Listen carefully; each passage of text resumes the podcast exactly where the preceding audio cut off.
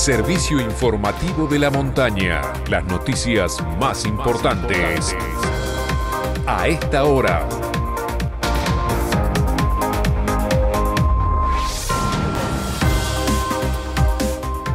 9 de la mañana en todo el país. Temperatura en San Martín de los Andes 5 grados 6 décimas. Humedad 60%. Cielo cubierto con lluvias. Es oficial, la temporada empieza el 9 de julio. Lo confirmó ayer el gobernador de Neuquén, Omar Gutiérrez, a través de su cuenta de Twitter. En Bariloche también la apertura de los centros de esquí se concretará el próximo 9 de julio, mientras que en el Bolsón las actividades en el Cerro Perito Moreno están previstas a partir del 3 del próximo mes. El ente Patagonia y el Ministerio de Turismo de la Nación evalúan la posibilidad del ingreso de turismo extranjero que ya haya recibido las dos dosis de las vacunas contra el COVID-19.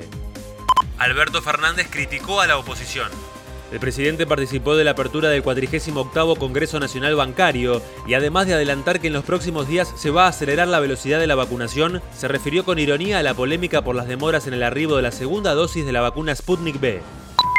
Estamos en un país donde graciosamente se acusa de coimero al que tiene que comprar vacunas para los argentinos y se acusa de envenenador al que consigue las vacunas. Y cuando el envenenador consigue la vacuna, le reclaman la segunda dosis de veneno. En ese país vivimos y dicen que no tienen libertad. Nacionales. A 10 días de la desaparición de Guadalupe Belén Lucero continúan los rastrillajes en distintas zonas de la capital puntana y según aseguró la ministra de Seguridad de la Nación, Sabina Frederick, hay una alerta por un posible llamado realizado desde México.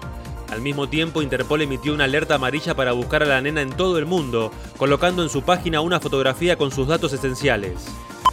Ayer por la noche, dos fuertes sismos sacudieron la provincia de Mendoza, pero no causaron daños.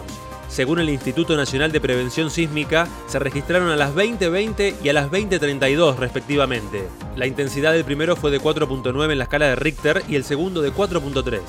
Internacionales se derrumbó un edificio residencial en Miami y al menos dejó una persona muerta y varios heridos. El derrumbe ocurrió después de las 2 de la mañana, hora local, en un condominio de Surfside, cerca de Miami Beach. En el lugar trabajan unas 80 dotaciones de rescate. Deportes.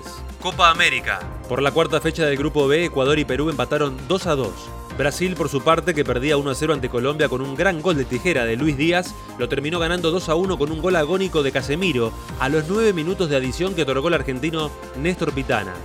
Hoy a las 18 horas, Uruguay busca ante Bolivia su primer triunfo y a las 9 de la noche Paraguay se medirá con Chile.